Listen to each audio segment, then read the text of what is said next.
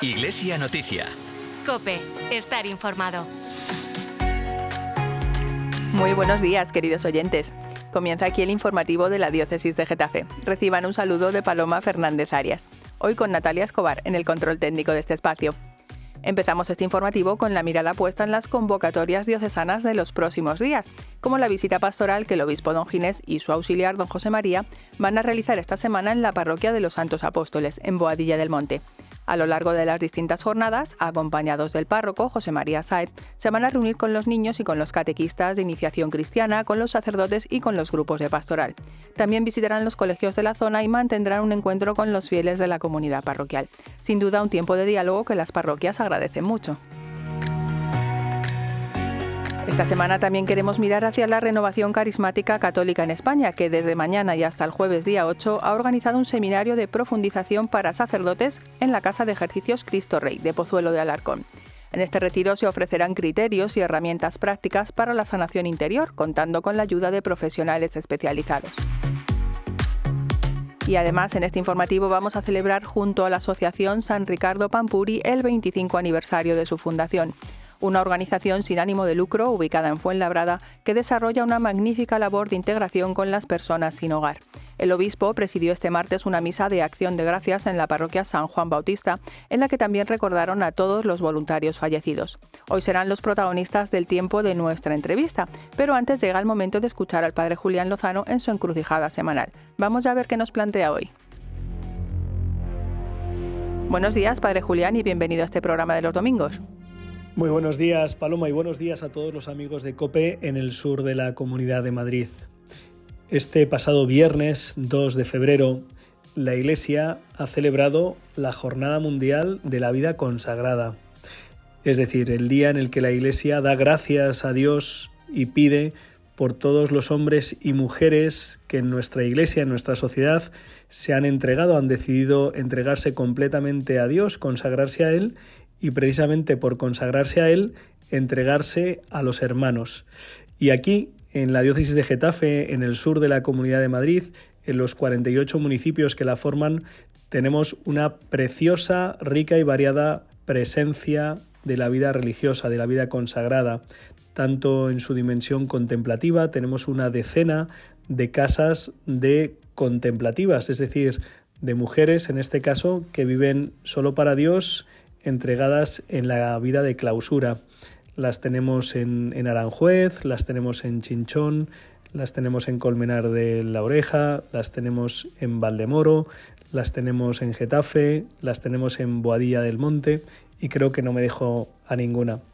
También tenemos una variada presencia de la vida religiosa activa, hombres y mujeres que se dedican a la enseñanza, a acompañar a niños, adolescentes y jóvenes en su camino formativo, tanto académico como vital. Tenemos muchas personas entregadas en el ámbito de la caridad, tanto de la asistencia material como en el ámbito hospitalario, los dos centros de salud mental de Cienpozuelos, que son señeros y de los más grandes de España y de Europa. Tenemos también quienes acompañan las distintas heridas contemporáneas, como pueden ser acompañar a las mujeres en prostitución para poder ayudarlas a, que se liberen de todas estas dimensiones que les hacen daño, ¿verdad? Con todo esto, aparte de dar mi particular homenaje a la vida de los consagrados y consagradas, también quiero animar a todos los oyentes a que se acerquen a conocerles, a que en su pueblo, en su barrio, en su ciudad,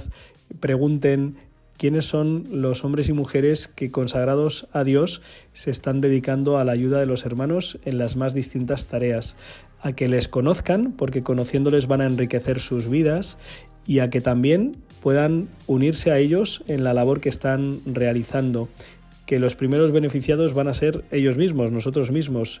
Yo personalmente, que convivo con varias comunidades religiosas, eh, soy el primer beneficiado de poder rezar con ellas y gracias a ellas acercarme a Dios, de poder compartir parte de su misión y de su apostolado, de su servicio a los demás. En fin, la encrucijada de hoy es la oportunidad de en este cruce de caminos cruzarnos con los consagrados y consagradas a Dios y de su mano acercarnos más a Dios y a los hermanos. Seguro que esto será un gran beneficio para todos. Muy feliz domingo y recuerden que con el Señor seguro lo mejor está por llegar. Pues muchas gracias, Padre Julián, por esta invitación a conocer mejor el ejemplo y la vida de la vida consagrada, valga la redundancia. Le esperamos el domingo que viene con una nueva crucijada. Mientras tanto, vamos ya a conocer la actualidad diocesana con el invitado del programa de hoy.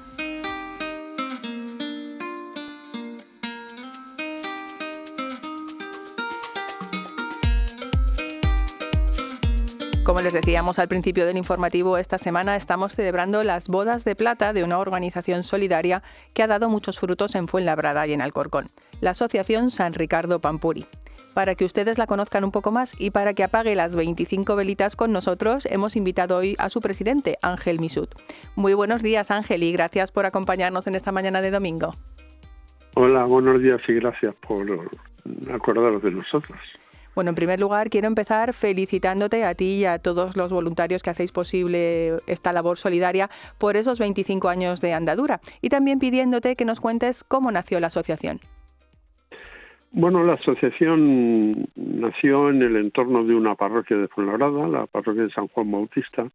Entonces un grupo de feligreses nos reunimos y pensamos que podíamos hacer algo por, por las situaciones de dificultad que encontrábamos en nuestro entorno. Y así, poco a poco, sin, sin nada, sin presupuesto, sin ningún tipo de bien material, empezamos a caminar. La labor de la asociación se centra hoy en día en varios proyectos.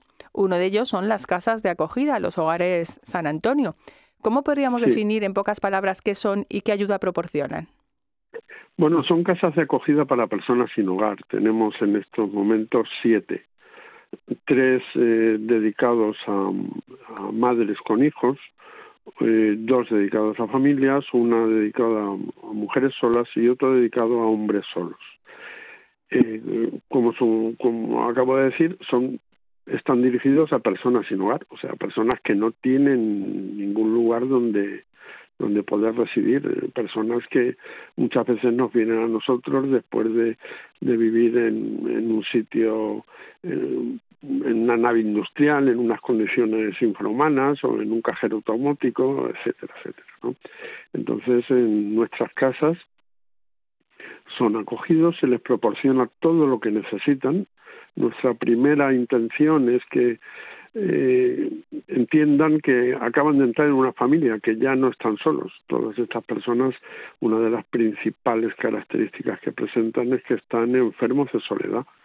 Y, y entonces, bueno, lo, primero que intentamos hacer es que que se sientan dentro de una familia formada por el resto de las personas que componen la casa y por los profesionales y voluntarios que las atienden. Y a partir de ahí, pues intentamos caminar junto a ellos para que eh, remonten su vida, se inserten y, y, empiecen a adquirir un cierto grado de autonomía hasta que se marchan y porque son capaces ya de, de vivir por su cuenta. Supongo que eso se hace también a través de una valoración psicológica, eh, un, ayuda alimentaria, ayuda a la ropa, eh, o sea, no solo cosas materiales. Se les, proporciona, se les proporciona todo lo que necesitan. Evidentemente hay una valoración previa, eh, hay una serie de condicionantes, eh, o sea, por ejemplo, pues eh, no pueden ser personas que tengan una enfermedad que pueda condicionar la vida de los que están en, en, en su entorno, en esa misma casa, no, no pueden consumir ningún tipo de droga. Eh, ten en cuenta que en, cinco de nuestras casas hay niños eh, pequeños, entonces hay que ser muy cuidadosos en ese sentido. O sea, es una valoración previa, pero la necesidad es tan grande que las tenemos siempre llenas. Lo reciben absolutamente todo lo que necesitan para, para desarrollar su vida, no solamente la comida, sino eh, pues incluso eh, el transporte cuando tienen que llevar a los niños a la guardería y, y la que le han asignado está lejana, el, todos los elementos de aseo personal y, y doméstico, absolutamente todo. Bueno, en estos 25 años no habéis dejado de crecer y ahora estáis inmersos en una especie de proyecto internacional. ¿Me cuentas en qué consiste? Sí, también. Bueno, es el, el segundo, la segunda vez que, que nos metemos en un proyecto global a nivel europeo En este momento estamos trabajando, estamos finalizándolo, ¿no? Es un proyecto que estamos desarrollando con socios de Alemania, Hungría, Italia y, de otra y, de Valladolid, también en España. O sea, somos cinco socios, cuatro de ellos somos entidades eh, de perfil católico y una judía. Es una cosa curiosa y estamos trabajando fundamentalmente sobre el tema de eh, los padres inmigrantes y el fracaso escolar de los hijos de, estos padres inmigrantes. Es un proceso que lo, un proyecto que lo que intenta es desarrollar entre los padres, pues, eh, una inquietud y una dedicación para estar más pendientes de, de la situación escolar de sus hijos y que bueno pues los hijos puedan recibir un apoyo de los padres que muchas veces pues por diversas razones eh, no lo tienen. eh, para nosotros trabajar en un proyecto europeo es importantísimo porque nos encontramos con gente que hace lo mismo que hacemos nosotros pero desde otra cultura, desde otra perspectiva y esto nos permite pues aprender muchas cosas para luego aplicarlas en nuestro entorno. El obispo de Getafe, don Ginés, celebró una Eucaristía con vosotros el pasado martes, donde os trasladó pues muchos mensajes de ánimo. ¿Con qué frase o con qué palabras te quedarías? Bueno, eh, don Ginés eh, desplegó ante, con nosotros una paternidad impresionante. Eh, con lo que más me quedaría es con, con, con, ese mostrarse como realmente como un padre que, que se interesa por, por el destino de sus hijos y que está dispuesto a acompañarlos. Don Ginés no solamente estuvo en la Eucaristía, sino que además eh, estamos mm, publicando un libro con encuentros que hemos tenido con diversas personalidades durante todos estos años y don Ginés ha querido participar en él mm, haciendo el prólogo. Se ha hecho un prólogo precioso sobre lo que es la vida de la asociación y lo que es su vinculación dentro de, del seno de la Iglesia. Eh, la frase fundamental que definiría de las palabras de don Ginés es esa, es un ánimo permanente a permanecer fieles a, la misión que se nos encomendó en su momento, al camino que hemos venido desarrollando, siempre imbricados en el seno de la Iglesia. Pues Ángel, presidente de la Asociación San Ricardo, gracias por haber compartido con nosotros esta maravillosa labor y como dijo el obispo, que continúe muchos años más. Un fuerte abrazo. Pues que sea lo que Dios quiera. Muchísimas gracias. Hasta pronto. Y si hablamos de generosidad y de labor solidaria, no podemos dejar de mencionar a Manos Unidas. En el Minuto Cultural de la Semana les contamos que la Delegación de Manos Unidas en Getafe ha organizado un concierto solidario que tendrá lugar el 9 de febrero a las 8 y cuarto de la tarde en el Teatro del Colegio La Inmaculada de los Padres Escolapios. La actuación correrá a cargo del conocido grupo de gospel Song for My Father.